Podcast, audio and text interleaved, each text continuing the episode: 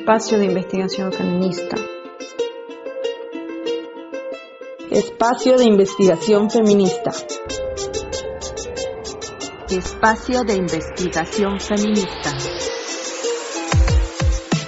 Somos mujeres luchadoras diversas que hoy, en estos duros tiempos de pandemia, pensamos juntas desde la Universidad Autónoma de Puebla. Reunimos voces para tejer hilos de sabiduría feminista. Conocimientos que nutren y desbordan la vida hoy confinada.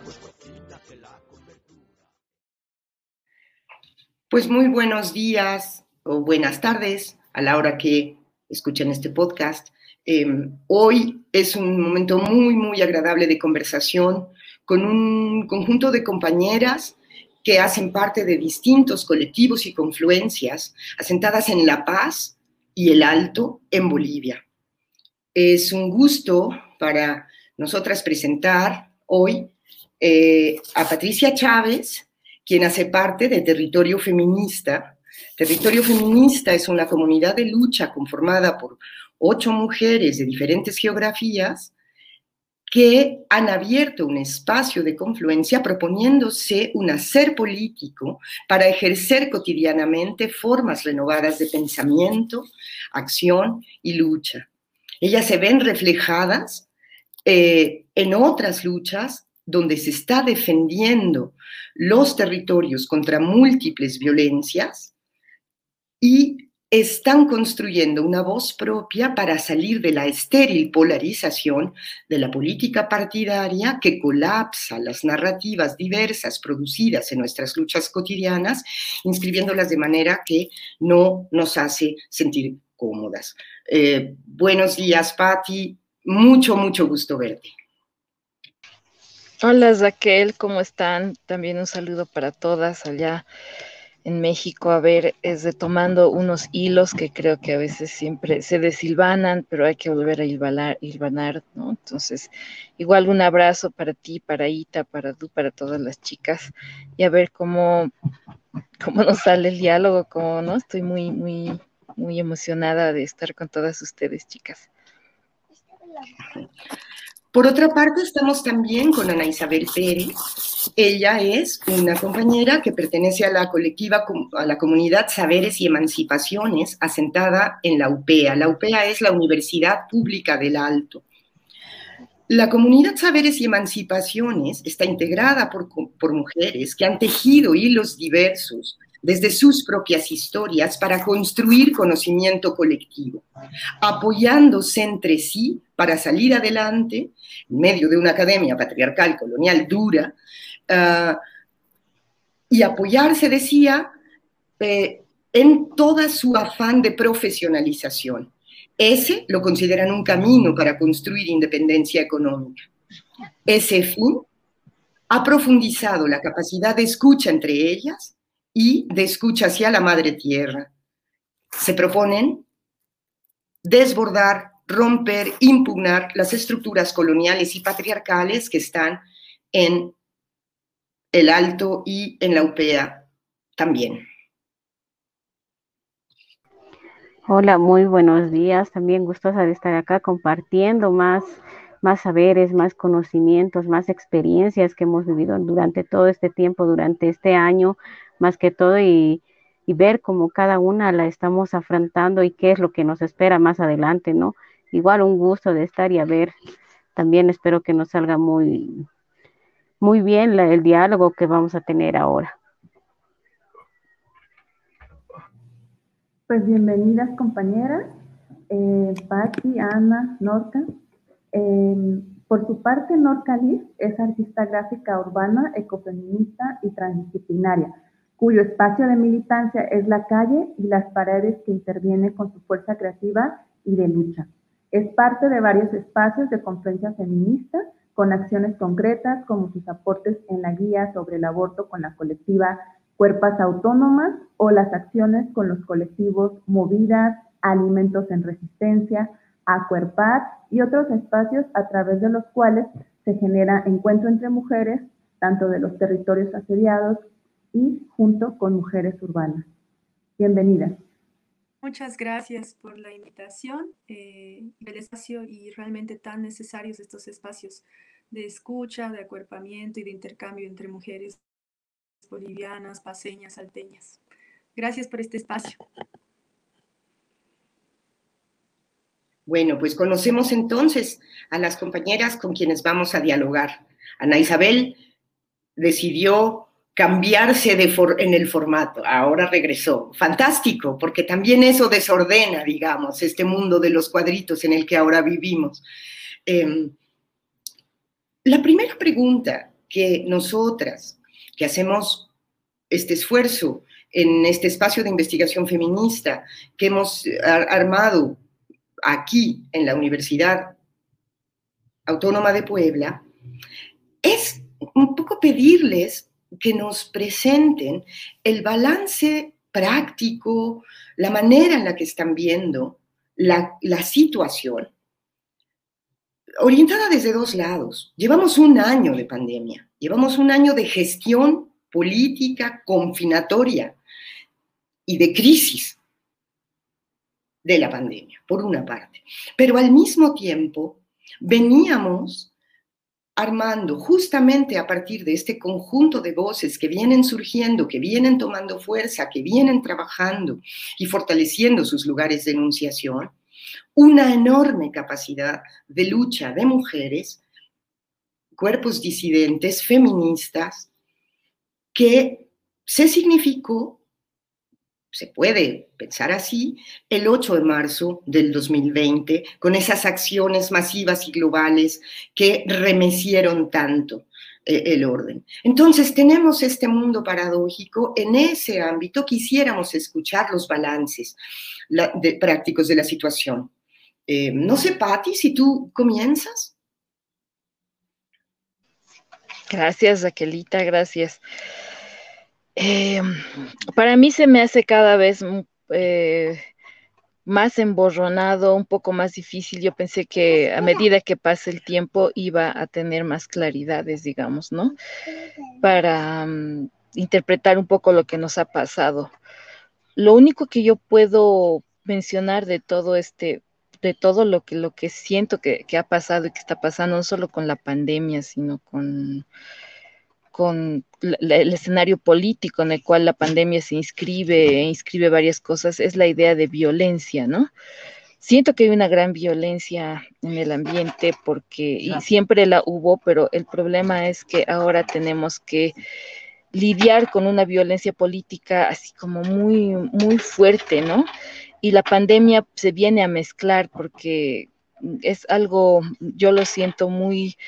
Em, brumoso en este momento, como de no solo de interpretar, sino de, de pensar, porque se van hilando cada vez más y más, este, como más cosas, más dimensiones, ¿no? Es como una, es, es como una, eh, son como capas y capas que se van sumando, ¿no? Para realizar no solamente la interpretación, sino para sentir y para vivir ¿no? Estos momentos que a mí me parecen, como te digo, les digo a ustedes, como marcados por la violencia, ¿no? Em, entonces, creo que aquí yo diría que, no sé si es como un balance. Siento que estábamos en un momento de, mm, podríamos decir, eh, em, avance antes de la pandemia y antes de la violencia que se desata, ¿no? Entonces, eh, hay una, hay una, mm, estábamos, siento, avanzando en una especie de, no sé si camino, como colectivas, ¿no? Había, había como una reacción, creo que incluso autocrítica dentro de nosotras mismas, dentro del, dentro del feminismo. Viene esto de la, crisis política de octubre del uh, año pasado, del anteaño pasado, y lo que ocurre es que eh, ese proceso se, se, quiebra, ¿no? Y la pandemia si viene a inscribir a eso, ese proceso se, se como que se, eh, es como si se cortara de raíz y de manera yo siento bastante violenta, ¿no?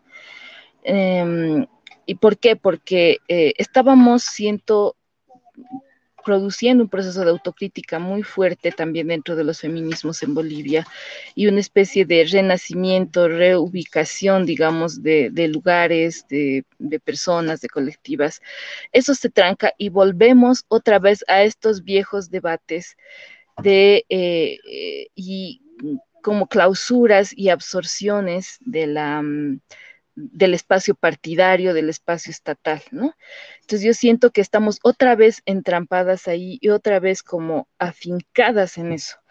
Y eso es algo que no lo puedo terminar de, eh, de trabajar bien porque has, vuelto con fuerza. No sé, Raquel, tú nos has acompañado mucho en, los, en el proceso boliviano en el año 2000 la guerra del agua, la guerra del gas, algo parecía que habíamos liberado como sociedad, pero estamos volviendo otra vez a ser reatrapadas, yo siento, y reatrapados dentro de este, el esquema estatal. Todas las, las, las, ideas que yo noto acerca de cómo salir de este momento vuelven otra vez al momento, una especie de, eh, del lado aymara, yo siento una especie de nacionalismo, una especie de etnonacionalismo, estatalista muy secante, ¿no? Una especie de nacionalismo aymara. Por el lado del feminismo, otra vez estamos atravesadas por la división, ¿no? De este, las que están en la oposición, las que están en el oficialismo, otra vez atrapadas dentro de los intereses y los discursos, yo creo, partidarios y más allá estatales muy fuertes, ¿no? Entonces, ahí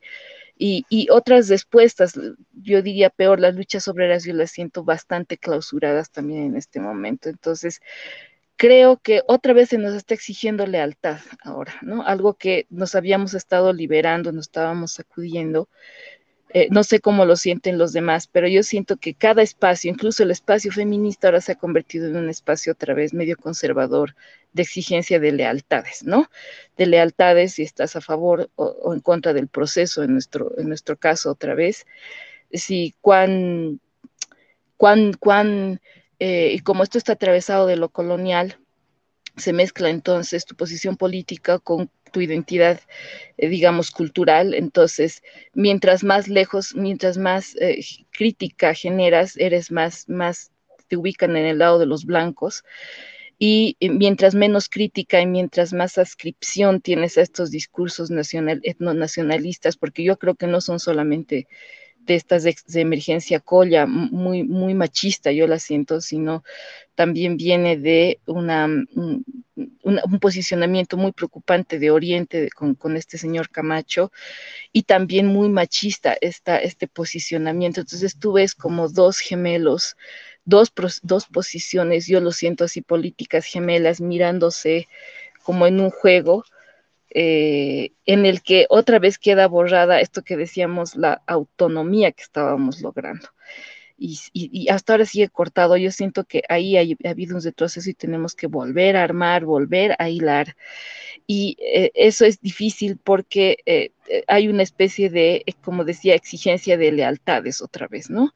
Que, que, es como centrifugador, te parte, te puedes quedar partida en mil pedazos en esta exigencia de lealtades. Y yo creo que em, siento que estoy yo personalmente y, también con las compas de nuestro colectivo hemos estado eh, como pensando, tratando de ver cómo no te dejas atrapar ni te dejas ubicar en, este, en, esta, en esta lucha otra vez de, ubicaciones, digamos, ¿no? A ver dónde quedan los feminismos y ahí salen miles de feminismos, ¿no? Los, los feminismos comunitarios, pero que están a favor del proceso, los que están en contra, los que y entonces aquí hay dos cosas, violencia y silencio. Y yo creo que hay una presión muy fuerte por eso, porque dices algo y es para que te coman viva, ¿no? Entonces creo que hay esas dos cosas. Y una tercera que yo añadiría, que es la soledad.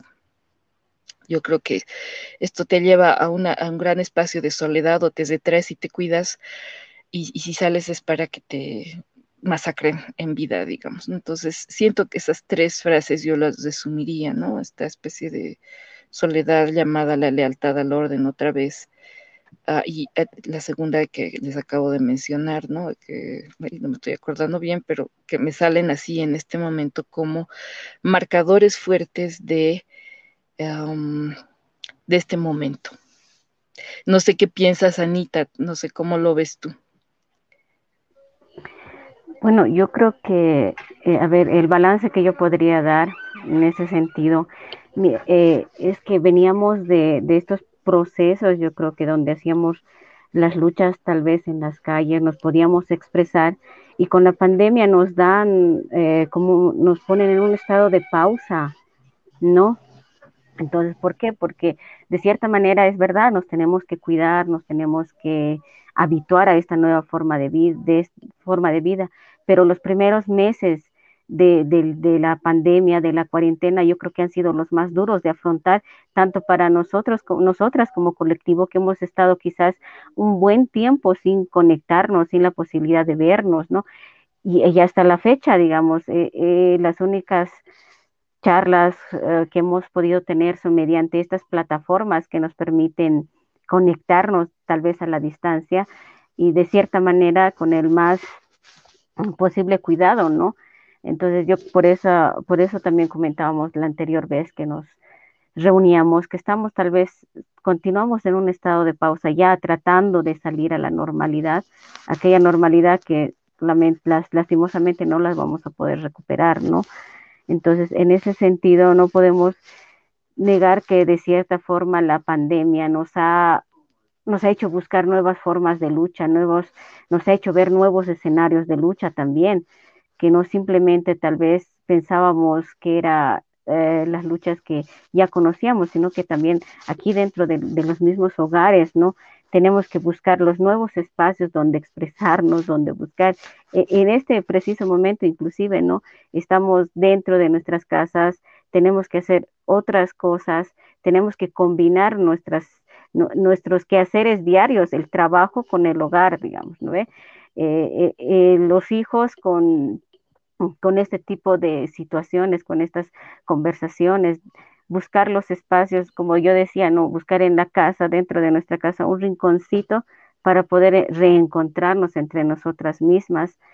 Y eh, esta pandemia, bueno, esta situación nos está llevando a, a buscar nuevos espacios, nuevas formas de unirnos, de aliarnos, de seguir tejiendo y no dejar estos tejidos más, o sea, más ya basta de que estén en pausa, no seguir tejiendo para más adelante.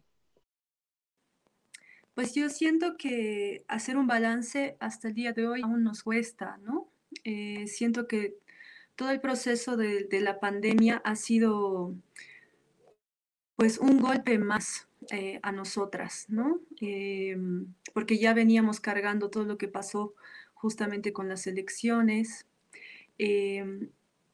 Yo he visto eh, de muy cerca que ha costado inclusive eh, hacer estos encuentros, aunque sea virtuales, entre mujeres, y las pocas veces que hemos logrado encontrarnos, aunque sea en plataformas virtuales, em, se sentía un desgaste muy profundo entre todas las compañeras y obviamente sentimientos de, de sí, como ha dicho bien Patti, soledad, eh, desolación, incertidumbre, miedo, ¿no? Y, este replantearse la vida, eh, no solo como mujeres, madres, eh, feministas, activistas en términos de pandemia y obviamente cuarentena rígida.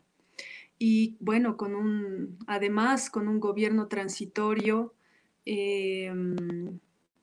que sí, que básicamente cumplía una cuarentena a, base de rifles y amenazas, ¿no? Entonces, entre todos estos cambios bruscos que hemos vivido, siento que las mujeres mm, han tenido que trabar estas emociones solas, eh, la mayoría, ¿no? Yo tengo compañeras con las que recién he podido verme em, después de ocho meses o nueve meses de poder intentar hablar y en este empezar a intentar hablar y, intentar hilvanar, intentar escuchar el proceso que ha sido no solo el COVID, pasar el COVID, porque muchas compañeras lo han pasado también, en la misma soledad eh, privada, ¿no? De, casa, de que nadie se entere siquiera si estás enferma o no y una tiene que seguir con las mismas actividades. Em, y bueno, en el medio de esto también volver otra vez a una segunda ola, ¿no? Eh, y en el medio de esto, pues obviamente la posesión de, del nuevo presidente. Y pues yo siento que sí, estoy totalmente de acuerdo que lo que nos urge hablar ahora y en este balance es entender eh, cómo la violencia se disfraza de democracia, se disfraza de, de un seguro de salud inexistente eh, o, de, esta, de esta imagen idealista de desarrollo, ¿no? Cómo la violencia ha ido transmutando en distintos rostros eh, y nos toca identificarlos. Y, y, pienso que ahorita es un momento muy complejo para nosotras porque estamos sobrepasadas con demasiadas em, emociones, ¿no? Eh, yo siento que hay un desgaste y como dice Patti, el volver a reformularnos y sobre todo encontrarnos para lograr sacar fuerzas y, no ser cooptadas, no ser utilitarias ante las demandas absolutamente patriarcales que se están planteando.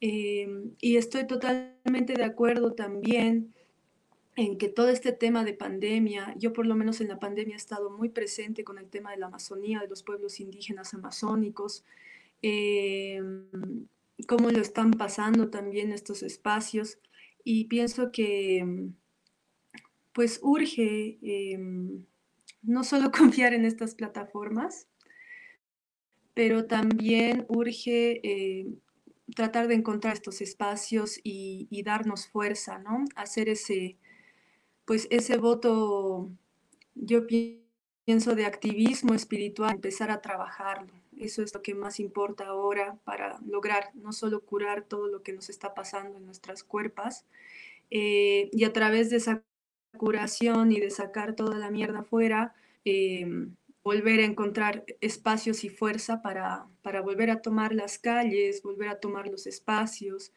eh, y pienso que eso ha sucedido este tiempo.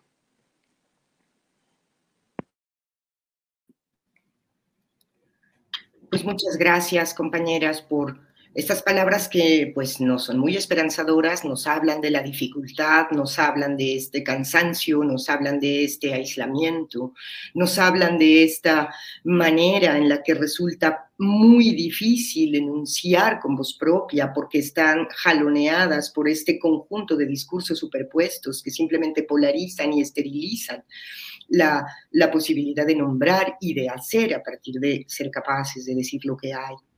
¿Dónde están poniendo su energía, compañeras? Esa es la segunda pregunta que queremos hacerle. ¿Dónde están poniendo su energía ahora?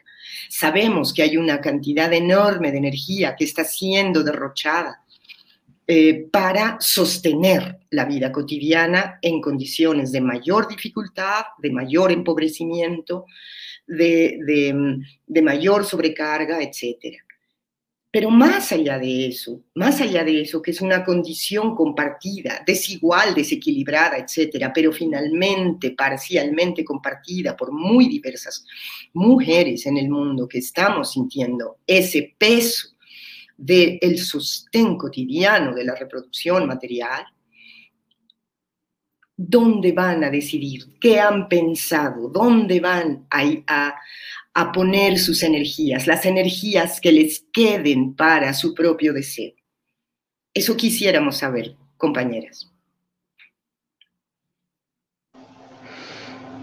Pues em, creo que es una lucha, queridas, aquel eh, en este momento saber, poder siquiera Em, elegir el, lugar donde vas a llevar tu energía, porque ahorita eh, es muy demandante, siento, el, eh, lo que la pandemia te exige, ¿no? Es, muy demandante. Creo que todo, todo se, se está concentrando en el espacio, mm, podríamos decir, del, del hogar, ¿no? Es decir, aquí Mm, todo es absolutamente demandante, desde el, se ha convertido nuestra casa en el espacio laboral, creo que no es la primera vez que lo, lo estamos escuchando, se ha convertido nuestra casa también en el espacio, ahí me hilo con lo que dice la, la, la Anita, es el espacio de lucha, te das cuenta que es todo un espacio de lucha también tu casa.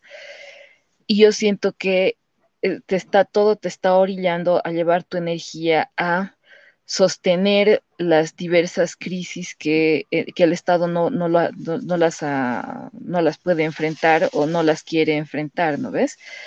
Entonces, em, y por diversas razones. Entonces, yo siento como, como que para mí es una lucha, incluso sacarme energía, digamos, ¿no? Para, para pensar mi propia situación. Ahorita es muy, muy agobiante y nos piden una especie de, em, como cuando eres soldado de algo y te piden que te pongas la camiseta y te dicen en nombre de eh, tu trabajo, en nombre de tal cosa, vas a ponerle el pecho, vamos a salir adelante, digamos, como país, como familia, como lo que sea. Y el, el, problema es que, es que ahí no tienes tiempo de, de, de, pensarte, ¿no? Entonces, para mí ha sido toda una lucha tratar de reubicarme un poco en mis tiempos, en mis espacios, incluso ver yo dónde estaba, qué es lo que quiero y cómo voy a gestionar toda esta avalancha de, de cosas que me están pasando, digamos, y que siento que le están pasando también a varias mujeres que están ahorita, que yo conozco que están conmigo, ¿no? Y es que, por ejemplo, eh, yo vivo como un agobio la crisis de la educación, porque todo esto de lo virtual, trabajar virtualmente es doble trabajo, no se lo reconoce bien. Eh, y, dificulta todo. Entonces, creo que ese es uno de los primeros agobios que estoy viviendo. El segundo agobio de que te toca hacerte cargo de, eh, con el doble de esfuerzo de tus espacios familiares. Entonces, trato de volver los espacios en los que estoy en un espacio de resignificación, ¿no? De resignificación. Eh, lo que antes me parecía que era poca cosa, digamos, como quedarse encerrado en casa, eh, ahora cobra la significación, tiene una fuerza muy, muy grande y casi devastadora, digamos, ¿no? Entonces, no sé en qué se me fue el tiempo durante la pandemia, se supone que no salíamos, que se suspendieron varios trabajos, pero nunca me he sentido tan agotada como cuando teníamos que estar y tenemos que estar revisando y que no te contagies el que haya dinero en la casa, eh, que la casa esté disponible para las miles de cosas que ahora se le van a, que ahora la atraviesan, ¿no? Y para las cuales se las va a usar. Entonces, es todo, es todo, es todo una cuestión agobiante para mí, ¿no? Ahora, quizá en, en qué le pongo la, energía yo, la energía más emancipatoria, porque tu energía se la está llevando, yo creo, en este momento eh, la mayor parte, el, tratar de cubrir los huecos, los baches que te deja la vida cotidiana y que antes parecía que los estaba cubriendo el Estado, ¿no? Yo vengo de, tengo un proceso muy rudo así con, con mis familiares, una de mis familiares que falleció en esta pandemia, pero no de COVID, pero sí siento en el fondo el COVID tuvo la culpa porque mm, todos los hospitales estaban con la, con la COVID y no había tiempo para las otras enfermedades. Entonces, eso eh, lo, asumimos como familia, yo creo, de manera bastante, eh, como diríamos, terrible, fue todo un trauma y siento que varias familias están pasando lo mismo y han pasado lo mismo. Y creo que ahí se lleva tu energía, ¿no? Entonces, eh, no hay condiciones para tal cosa, listo, tenemos que salir ahí generalmente a las mujeres y las familias a, a poner eso que falta, ¿no? Yo, yo siento que ahorita, por ejemplo, yo estoy como uh, cubriendo gran parte de la crisis que el Ministerio de Educación en Bolivia tiene en este momento. Es desorden, es un caos total y tratar de cumplir las cosas en el caos, de apoyar, por ejemplo, es, es sumamente agobiante para mí, ¿no? El, el, Ministerio de Educación saca una u otra cosa, no te da condiciones, quiere aparentar que este va a ser el año de recuperación de la educación y en el fondo no te da ninguna condición en términos de salud igual en términos laborales igual, entonces a todos se nos pide una especie de, este, una especie de, puesta en, de, puesta en escena de, como les decía, de tus lealtades, y ahí se te va tu energía. ¿Dónde quisiera poner más bien mi otra energía, la energía que sirve un poco para sanarme, para curarme, para reorganizar estos hilos que se, han roto, se han desenebrado, por ejemplo, entre los feminismos y entre las luchas en general, entre luchas obreras indias y, luchas como, como, como, feministas, las nuestras. Eh, quisiera que se, que se eh, pongan estas energías, que es lo que quisiera, donde, donde, donde siento que se está deshaciendo horrible el tejido que estábamos armando es en esta lucha por retomar la confianza. ¿no? Este, aquí hay una división muy fuerte entre, por ejemplo, y despectiva, ¿no? Entre alteños, pititas, entre masistas, no masistas.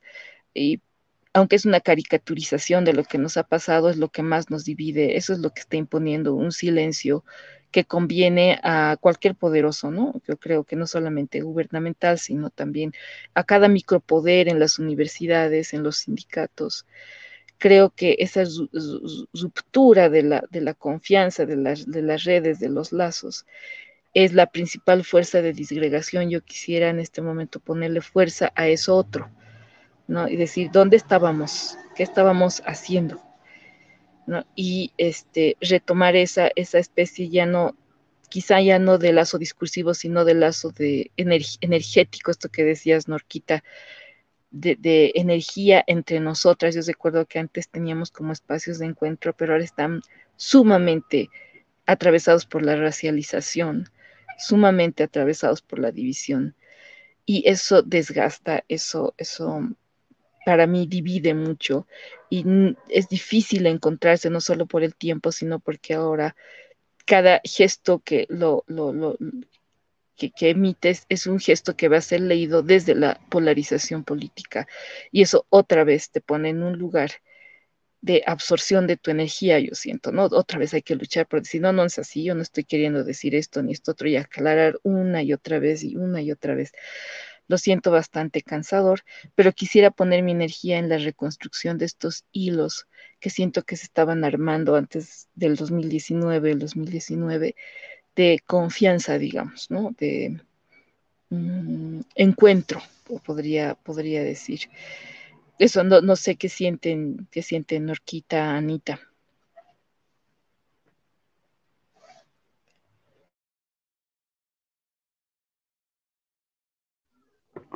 A ver, yo creo que coincido mucho contigo, Patti, porque mm, estamos, yo creo que ahora estamos poniendo toda nuestra energía, nosotras también como comunidad de saberes y emancipaciones, en retomar todas aquellas cosas que habíamos dejado en pausa, ¿no? Si bien con esta pandemia, como decía nuestra compañera, es difícil encontrarnos a pesar de que esté la facilidad de, de estas plataformas virtuales, es igual difícil encontrarnos, reencontrarnos, por lo menos vernos o escucharnos siquiera a la distancia, ¿no?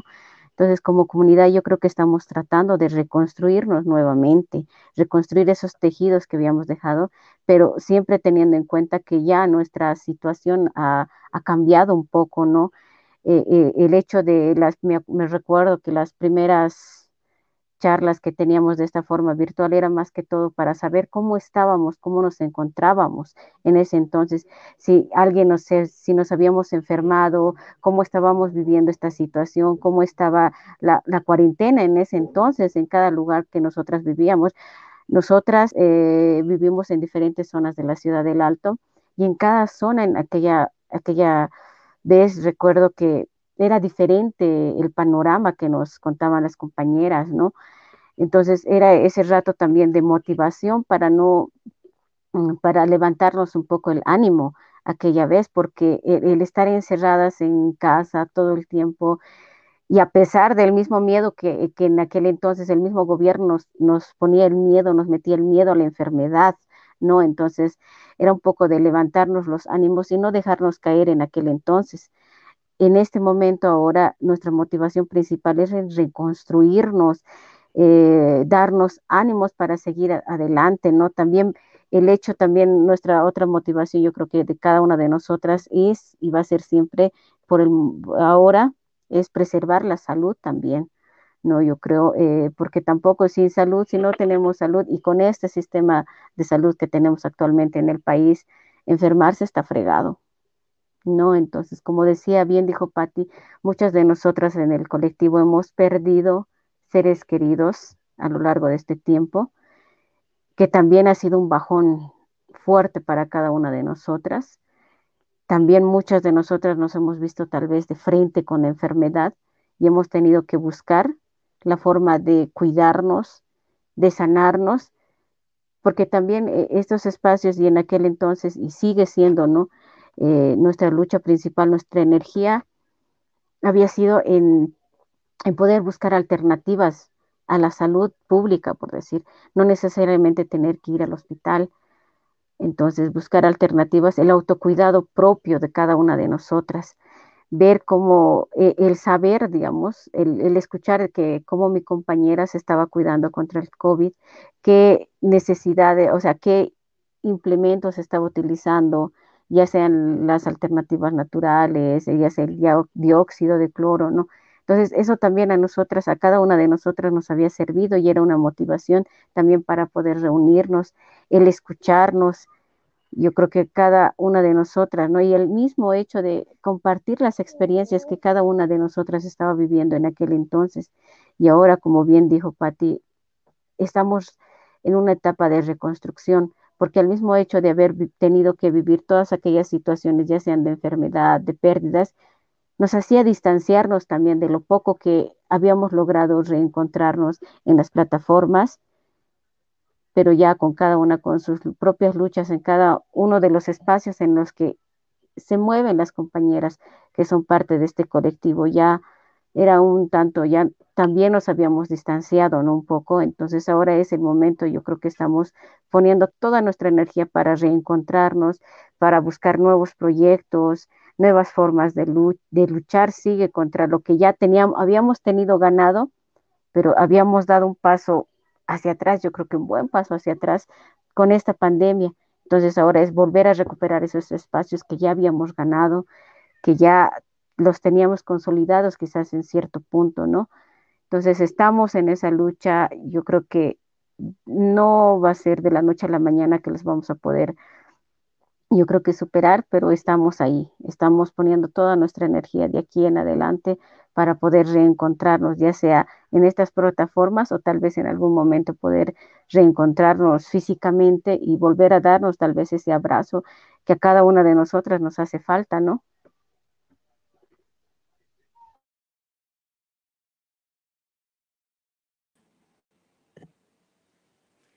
Em, sí, yo pienso que ahorita es, es un momento donde todavía nos falta dar un abrazo, ¿no? No solo a la gente que ha partido, a, la gente que ha sufrido estas pérdidas, y obviamente la gente que está atravesando también todos estos conflictos, que no es, o sea, son varias enfermedades simultáneas las que nos están atravesando, ¿no?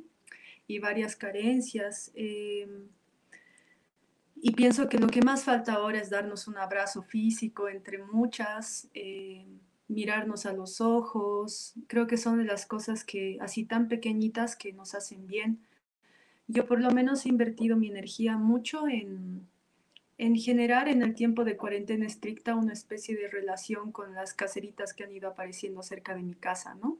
Con verduras y frutas he hecho así un voto muy fuerte de, solo apoyar a los pequeños productores, tratar de no comprar nada que sea así de, de, supermercado y lo he logrado. Han sido como esas cosas personales que, que, ha costado, pero se han logrado. Eh, y en, la, en plena pandemia también, eh, una cosa en la que yo sí he invertido mi energía y me ha ayudado mucho es pues a canalizar realmente entender qué, qué significa salud para nosotros, ¿no? De construir ese concepto y, mm, y no solo que no tenemos el tiempo como mujeres, idealmente quisiéramos tener el tiempo, como han dicho, de, de, cuidarnos en primera persona, pero en realidad estamos primero cuidando a los otros. Y una vez que hemos logrado cuidar a los otros, hay un pequeñito, pequeñito espacio en el rincón del baño donde tal vez decimos, ah, te miras al rostro y dices, pucha, me falta peinarme por lo menos, eh, y, pienso que, que sí, que, que, esos órdenes eh, de cuidados em, va a ser un sacrificio, pero tenemos que lograrlo colectivamente por lo menos, ¿no? Y como han dicho las compañeras, entre, entre escucharnos, entre reírnos, entre decir seguimos vivas, y obviamente acuerparnos eh, y organizarnos de otras maneras, ¿no? Siento que desde hace mucho tiempo, eh, y como mi espacio es la creatividad, esa creatividad disidente y las calles, eh, urge realmente conducir esa energía hacia, hacia afuera, ¿no? Hacia salir, hacia encontrar esa, esa sanación con nosotras y sanación con las otras y nuestro entorno para, para que también eso esté en las calles. Como dice Patti, dejar de ahogarnos o pensar en diez veces en lo que uno piensa o, aclarar que lo que está diciendo no, no significa necesariamente estar en una posición.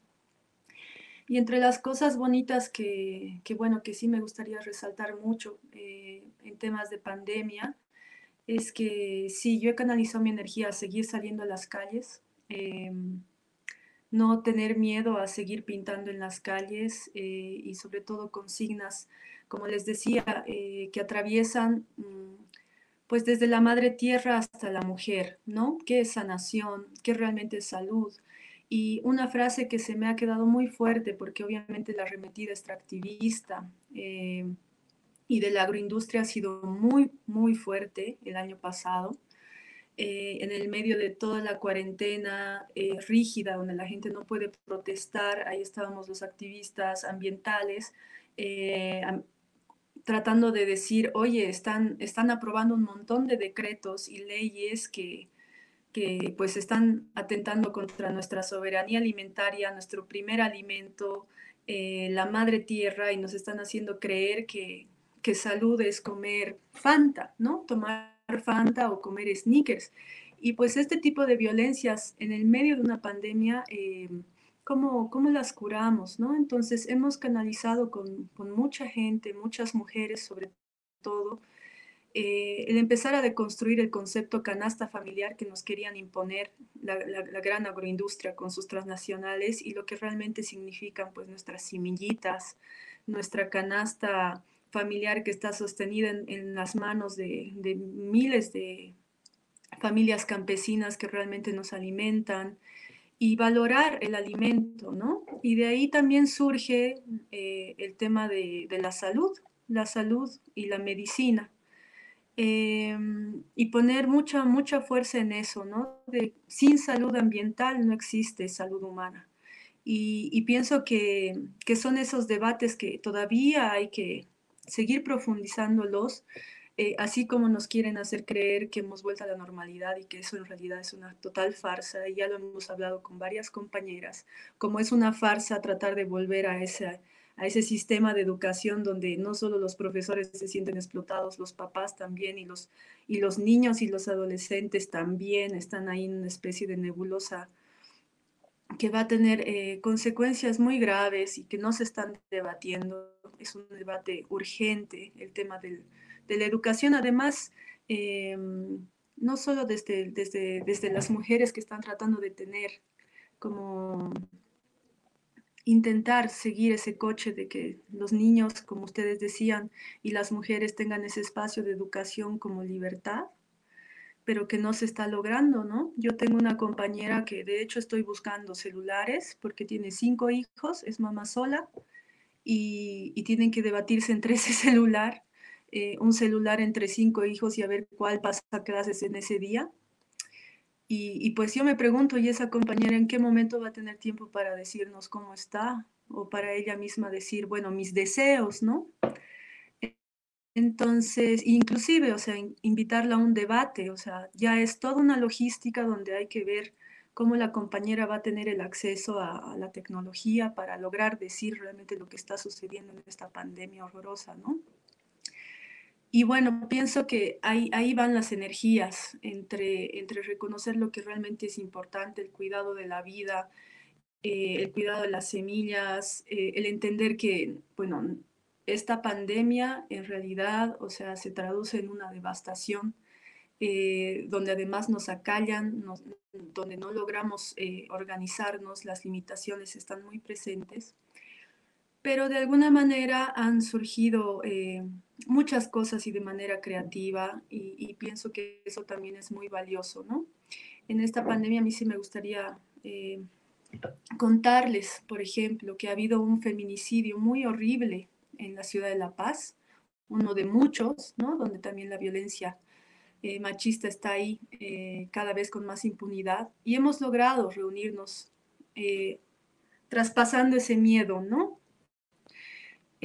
para escribir en las calles, en el barrio donde ha habido este feminicidio a una chica de, creo que tenía 18 años, con un hijo, donde en una carnicería básicamente pues la han violado hasta matarla Y, toda esa rabia eh, y obviamente esa unión en el dolor ha hecho que logremos salir varias veces al mismo lugar, eh, aprovechar el espacio para, escribir algo muy potente y también eh, empezar a definir nuestras consignas en tiempos de pandemia, ¿no?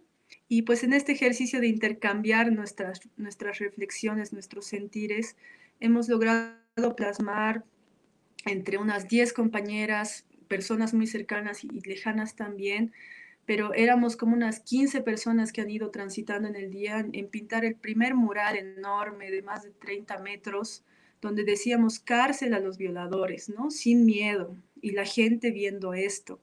Y pienso que ha sido muy potente, porque sobre todo no solo el mensaje, que había gente en los autos que, que, aplaudían, había gente que decía acaso la violación es un crimen, había de todo, ¿no? Pero sobre todo el hecho de encontrarnos y decir podemos salir, y hay muchas maneras de, confluir, de sacar esa energía, de, de, volver la creatividad, que creo que es lo que más, en lo que más nos tenemos que apoyar ahora para, para que estas semillitas eh, de reflexión germinen, ¿no?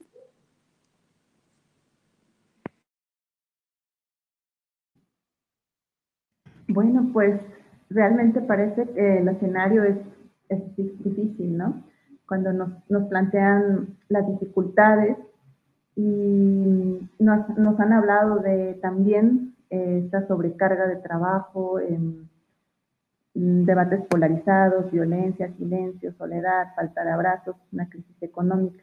Sin embargo, en medio de todo esto, como han estado platicando Ana, la compañera Norca, desde la creatividad, Ana desde los diálogos con otras compañeras, Patti como tratando de recuperarse hacia adentro, eh, también me gustaría como que nos sintonizáramos hacia, voltear hacia, hacia esos aprendizajes, hacia cómo han hecho de forma individual y colectiva, ya nos han estado platicando, para, pareciera en este, en este encierro que no hay espacio ya para pensar la subversión y para romper el orden de las cosas.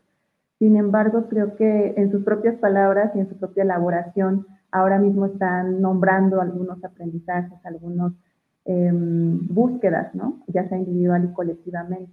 Entonces, me gustaría que pensáramos, bueno, que siguiéramos pensando en, ese camino, cuáles han sido estos aprendizajes o eh, que en medio de, todo esto, de todas estas dificultades, incluso a contracorriente, han ido, han ido abriendo horizonte, ¿no? Ya un poco nos, nos han empezado a empujar hacia allá, pero también hablando dentro de la propia fuerza que el feminismo conserva, me gustaría como que pudiéramos eh, ir concluyendo hacia, hacia esos aprendizajes y esos horizontes de posibilidad. Adelante, Pati. No sé quién quiere empezar, Pati, Ana, Norca. Gracias. Muchas gracias, Cita. Mm, eh, yo estoy, sí he pensado también que nos, nos mandaron como estos ejes para reflexionarlos, ¿no? Y creo que una de las, eh, personalmente para mí, um, en estos aprendizajes, digamos, en la crisis, porque creo que hay, eh, me he visto muchas veces a mí misma medio, medio con deseos medio conservadores, ¿no? de volver aún antes que lo consideraba mucho más, mucho menos em, pesado, o cómo le podríamos llamar, eh, donde yo misma podía, estaba acostumbrada a gestionarme, podía gestionarme de otra manera, ¿no? Eh, y, lo sentía conservadores porque era volver a un antes del que decía, de que estabas hablando tú, Norquita, un antes del que ahora nos quieren convencer, ¿no? La, la famosa nueva normalidad, que en el fondo es una especie de un famoso autodisciplinamiento. Y mm, más bien yo estaba pensando yo que yo he aprendido mucho de mis decepciones, ¿no? Porque para mí ha sido como una especie de todo, todo este tiempo, todos estos años, de pensar en ex eh, conocidos, ex cuates, ¿no? Que estaban en el gobierno. Eh, y como ir, de, como ir eh, de, abriendo los ojos, pero como a los golpes, ¿no? Y como, decepcionándote de los espacios, de las cosas que pasen, de las políticas estatales. Eh, para mí ha sido como toda una escuela, ¿no? Yo, yo lo tenía como pensado un poco más, eh, como les diría, eh, teóricamente, digamos, antes yo, yo, lo tenía más pensado esto, la cuestión del Estado, para mí me entraba más por un discurso político, pero trabajarlo ya desde tu vivencia es otra cosa, digamos, ¿no? Y te, como aprendiendo que el Estado no está, eh, aprendiendo que, y como por el lado de la, por el lado negativo, por el lado triste, por el lado de la decepción, quizá yo estoy un poco en ese, en ese momento, en ese aprendizaje, ¿no? de que no están las instituciones que supuestamente debían estar para sostenerte, ¿no? Y quizá esta crisis de vela, ¿no? Yo, yo creo que de vela, eh, toda esta institucionalidad que supuestamente te protegía la de vela como algo que nunca estuvo ahí en realidad. No estuvo ahí, ¿no? Este, ni en términos laborales, ni en términos económicos, ni en términos políticos, porque esto de los feminicidios, eh, como decías, Norca, eh, siguen siendo la constante, entonces uno se pregunta qué es lo que, qué es lo que ha cambiado realmente con la crisis. Y eh, yo, yo he aprendido por ese lado malo, digamos, por el lado de la decepción. Para mí, ver eh, personas conocidas convertidas en totales angustientos del poder y angustientas del poder, hipócritas y totalmente, o sea, para mí fue como una especie de de marca, ¿no? Eso, eso marcó mucho mi, creo que mi, mi, vivencia política, la sigue marcando ahora. Entonces, por ese lado, ¿no? Eh, no es el lado bonito quizá de la esperanza, sino es el lado feo de eh, la decepción, más o menos, porque algo esperaba, algo esperaba de todo este momento, y quizá no solamente de los gobiernos, algo esperaba de este sistema mundial de producción de conocimientos, de, de las vacunas, eh, algo esperabas de, toda, de toda esta cosa de la OMS, algo esperabas, ¿no? Y no estaban, no están, digamos, en este momento. Y tú te estás gestionando sola. Y quizá creo que para mí eso ha sido lo más liberador, como irme desencantando, para mí fue como una fuerza, ¿no? Ahora, cómo ir desencantando estos espacios, digamos, estas, estas fuerzas, cómo ir trabajando esto como una fuerza más propositiva, ya no solamente como algo, yo diría, como algo negativo desde mi vivencia, y como algo que Norquita mencionaba como, como esta, eh, e, este asentamiento artístico, ¿no? Em, que ella lo encuentra por el lado del arte. No, para mí es eh, más por el, pasa, digamos, personalmente, creo, ¿no? Más por el lado de la, de la reflexión, más por el lado de la, quizá de la escritura. Yo les cuento algo muy personal y es que me he estado contando, yo antes leía unos, podía leer unos dos libros al mes, ¿no? Y desde que hubo la pandemia no he podido terminar, creo que ni un libro, así como me gustaba a mí leer literatura, todo eso. De tomar estos espacios que siento que también son algo importante, ¿no? Entonces, esos son, como les digo, los espacios de la vida cotidiana que ahora mismo me están atravesando, como ven, ¿no? Y que se, se traslapan. Entonces, yo creo que ahí yo encuentro un poco la, la fuerza, un poco en mi propia decepción, podríamos decir, ¿no? Y también lo encuentro en eh, tratar de sacar de estos momentos un poco de, ¿cómo les llamaría? De de vaciamiento, de, sentirme como en un lugar sin, eh, sin, como quieta, como, como si me hubieran que, me hubiera quedado sin capacidad de reacción, digamos, ¿no? Como, como hilarme otra vez a estos, a estos momentos es algo que yo estoy buscando no solamente con las compañeras, digamos, de la comunidad de saberes, sino es algo que estoy tratando también de encontrar con el, con el territorio, no sé qué me está costando, pero convertir esta cosa que me tocó como negativa, como decepciones, convertir en algo positivo, y yo lo estoy encontrando y desmontando, digamos, de a poquito, ¿no? Este, un poco con las compas, tratando de reflexionar, creo, ¿no? Sobre estas... Eh,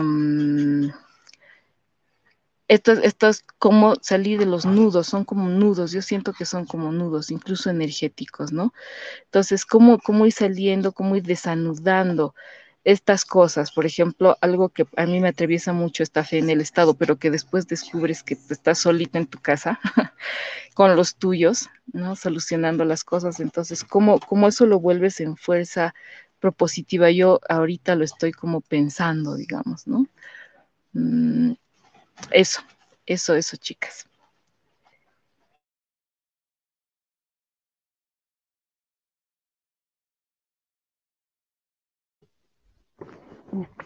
Eh, ¿Qué aprendizajes yo puedo sacar de todo esto? ¿no? Yo creo que cada día estamos aprendiendo más. Cada día que eh, durante esta pandemia ha sido de aprendizaje, ¿no? Si bien, como decía Patti hace un momento, estamos en ese, en ese momento de reflexión, yo creo, ¿no?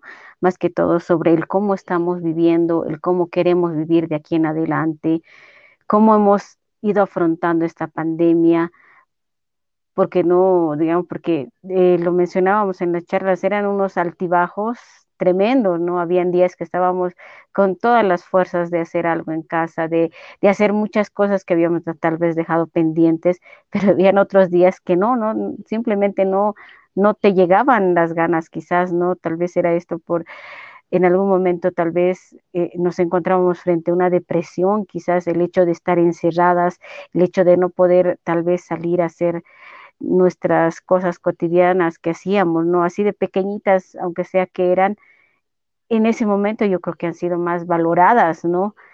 Eh, el mismo hecho de poder encontrarnos en el hecho de, como decía Patti, sentirnos abandonadas por el Estado, ¿no? En el caso específico tal vez de la salud, nos sentíamos desoladas, que no podíamos contar con el Estado más que todo en ese, en ese instante. El ver de que, de, de sentirnos en, esta, en este abandono porque te topabas con alguna enfermedad, querías acudir al hospital y te cerraban las puertas ese rato por el mismo por la misma saturación que existía a pesar de que no simplemente era, e, era el COVID lo que nos aquejaba, eran también las otras enfermedades, ¿no?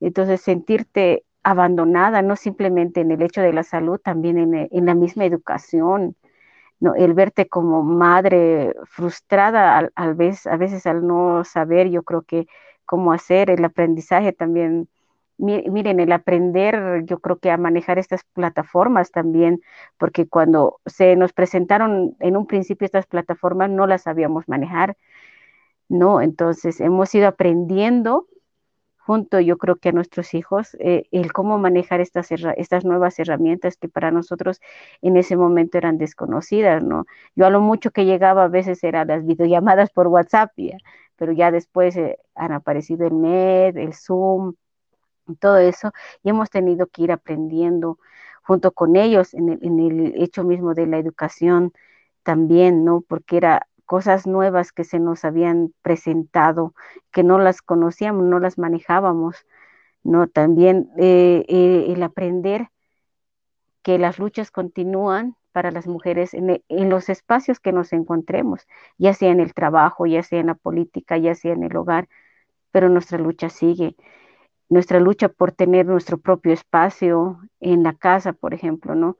El tratar de buscar una media hora, unos minutos, aunque seas, pero para nosotras, porque ahorita estando en casa, más con la cuarentena, habían más personas en casa y teníamos que buscar nosotras mismas nuestro espacio, nuestro rinconcito para poder reencontrarnos, ¿no? Entonces yo creo que estamos, sigue aprendiendo y el aprendizaje va a continuar por mucho más tiempo, ¿no?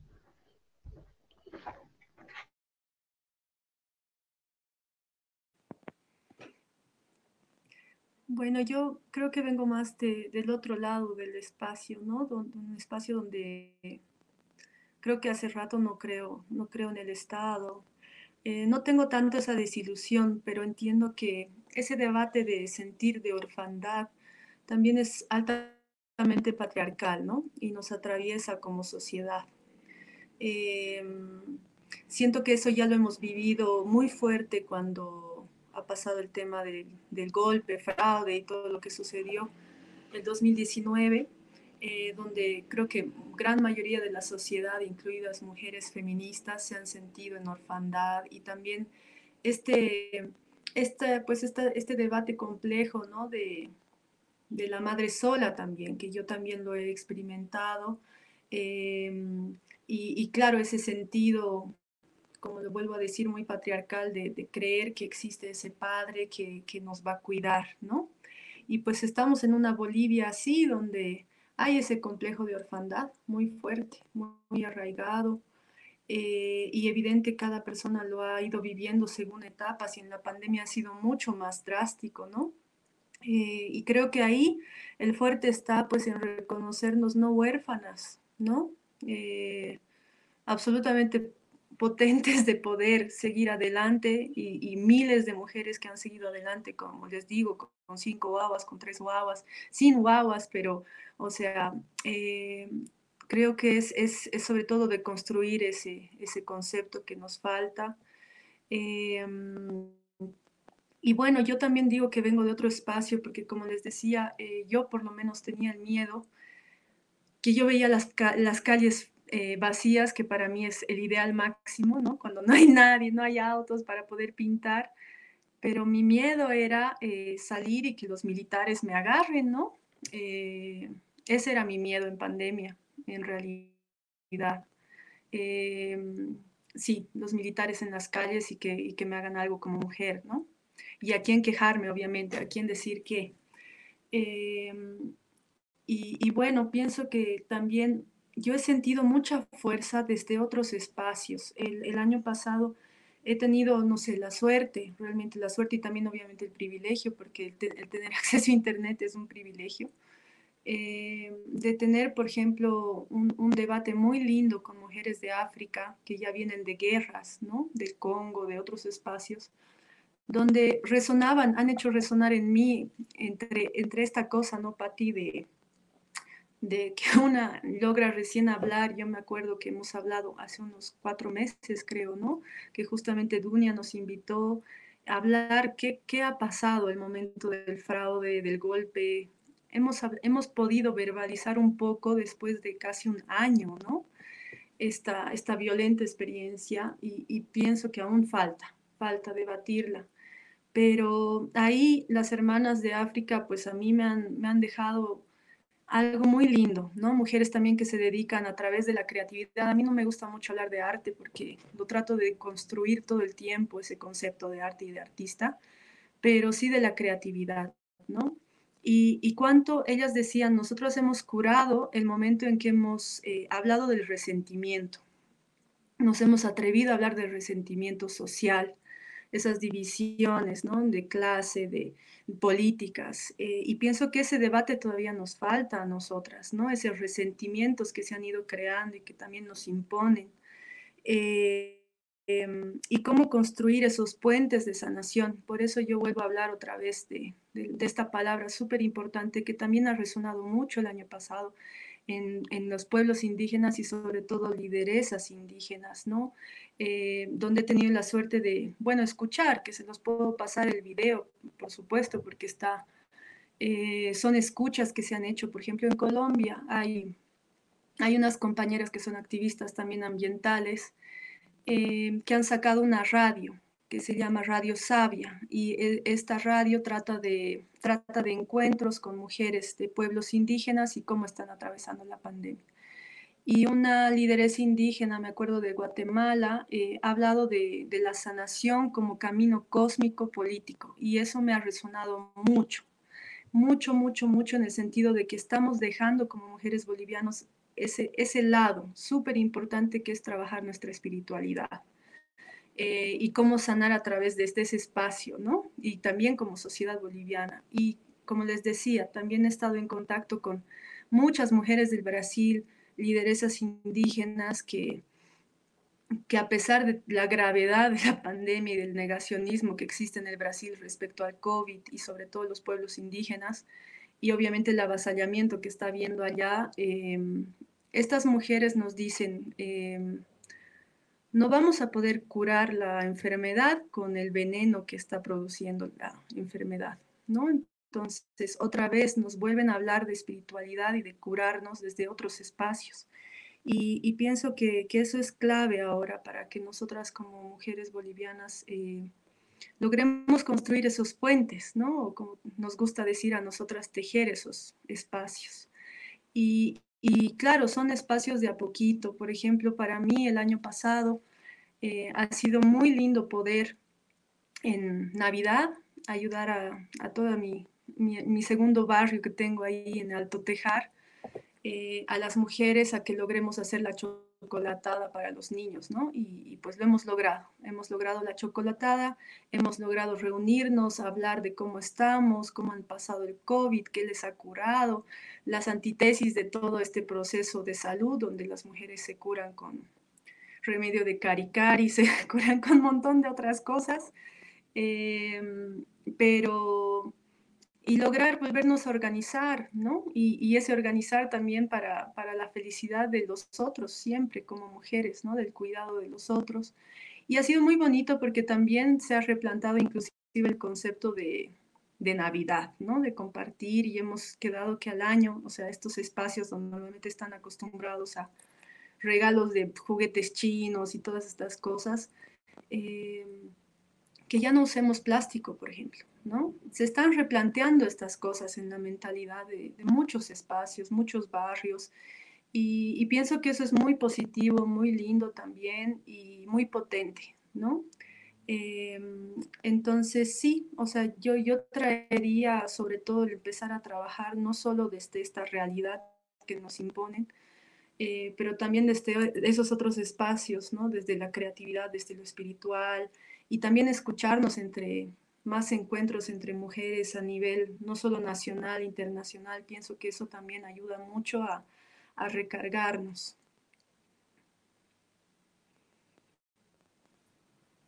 Bien, pues eh, realmente ha sido un diálogo muy enriquecedor.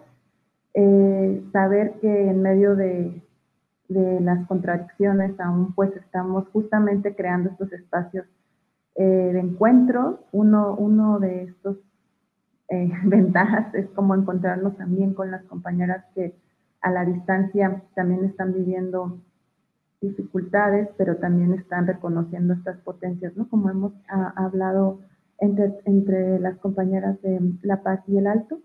Entonces, eh, pues a mí me, me, dejan muchas preguntas de nuevo, me dejan también muchas reflexiones. yo queda más que agradecer. Estoy em, llevándome bastantes aprendizajes también como ustedes y bueno, esperamos que sigamos en, contacto, que este sea uno de los primeros contactos y me da mucho gusto conocerlas y algunas ya las conocía, pero bueno, eh, me queda más que, no me queda más que agradecer. Eh, te dejo, Raquel, para que cierres y bueno, nos vemos en el futuro seguramente. Gracias, Ita. Gracias, compañeras, Norca, Ana, Patti. Pues simplemente decir que es amarga la lectura que hemos escuchado y que confiamos en que, como Patti señalaba, sean capaces, yo les deseo de corazón que sean capaces de procesar esa amargura y de ver y de volver a tocar la fuerza con la cual permanecen vivas, permanecen activas y sobre todo sostienen esta enorme cúmulo de demanda de trabajos, de presión que están soportando. Y que eso, desde ahí, desde también el reconocimiento de nuestra propia fuerza, que es algo que nos proponemos develar en el espacio de investigación feminista, podamos contribuir a lo que ustedes estén buscando. Pues buen día, muchísimas gracias.